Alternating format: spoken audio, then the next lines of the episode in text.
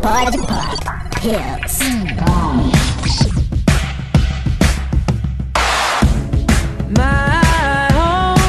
Gente, tudo certo? Mais um Pod Vampiros. Eu tô aqui de novo. Olha, nem parece que a gente tá gravando tudo de uma vez. Imagina, imagina. O que lançou o outro Pod Vampiros foi 15 dias atrás. E agora estamos lançando outro. Falando do que, Glauber? A nova série da HBO, Here and Now. Hoje, gente, eu sou o Glauber. É, a nova série da HBO, Here and Now, que estreou lá no dia 11 de fevereiro. Já está no seu, não sei qual episódio, mas já deve estar um pouquinho adiantado. Mas vale a pena falar sobre a sinopse, sobre essa série que nós somos na cabine e vamos falar tudo sobre ela. Então fala, o que que, se fa... o que que aconteceu na série? Porque todo mundo sabe que o traduzindo é aqui agora, eles vão deixar aqui, Aqui agora. agora, né? Vamos deixar porque a HBO nunca traduz. Bom, gente, Here Now conta a história de um casal, que eles já são um casal de meia idade e tal. Ele é um professor de filosofia da universidade, né? Um acadêmico. E ela é uma terapeuta aposentada. Casal de classe média alta dos Estados Unidos, casal branco e tal. Clichê. Só que, é, o casal clichêzão, só que eles têm um diferencial que eles têm quatro filhos, três deles são adotados, um é da Libéria, o outro é da Colômbia e o outro é do Vietnã. Eles adotaram três crianças de nacionalidades diferentes. E a filha mais nova, nacionalidades diferentes.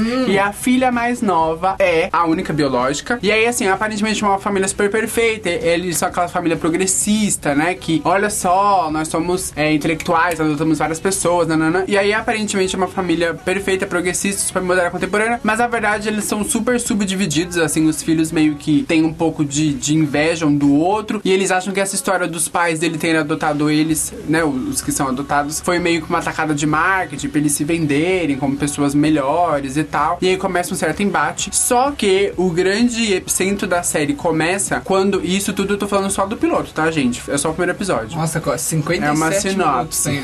Tudo começa a dar uma reviravolta quando o filho colombiano começa a ter visões. Ele começa a ter visões é, meio estranhas no dia a dia dele, tipo, números que se repetem, fogo, umas, umas coisas meio estranhas, meio sobrenaturais. E aí a série começa a conversar com o lado mais sobrenatural, porque essas visões dele vai trazer uma série de respostas pra essas nacionalidades diferentes. Porque até então eles são de países diferentes, mas a gente não sabe, né? A origem dos pais, a herança, como é que são as gerações passadas deles e tal. E aí rola uma coisa meio sobrenatural. Só pro pessoal ficar antenado e ligado, a série é criada por ninguém menos, ninguém mais do que Alan Ball, que é o roteirista.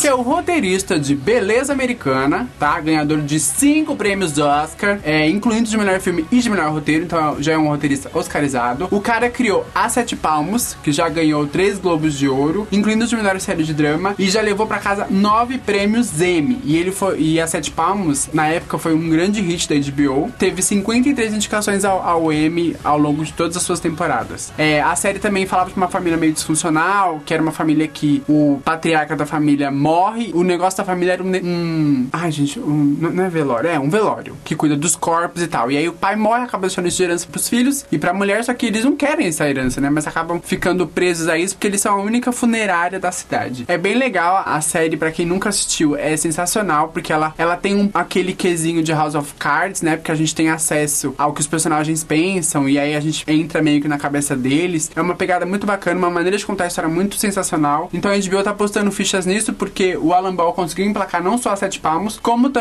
True Blood, que foi ele quem criou também da HBO e que foi um grande sucesso da HBO. Assim, não foi uma série aclamada pela crítica, mas tinha fãs do mundo inteiro. True Blood na, na época que passou. Então é uma série que a HBO tá postando bastante pra ser um novo hit, porque fala com família, fala com todas as gerações e vai valer muito a pena assistir, porque o primeiro episódio é sensacional. O ator principal tem Oscar, a atriz principal foi indicada ao Oscar. É um elenco muito bom de pessoas é, novas e veteranas de Hollywood. Então fique ligado, porque você ainda vai ouvir muito falar Here and Now. Parabéns pra você que aguentou 7 minutos do meu irmão falando. Eu só tenho que agradecer. Você tem um saco gigantesco, né? Você tem mais alguma coisa, coisa pra falar? meu? Que esse podcast é todo seu. Vai que vai. A Não única tem coisa mais- que eu tenho pra falar, gente, é isso.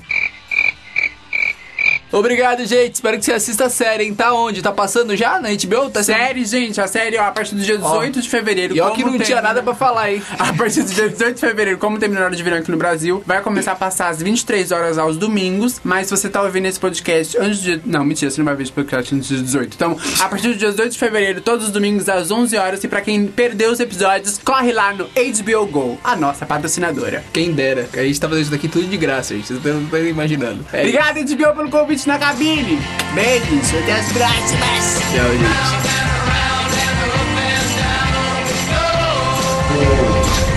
Para de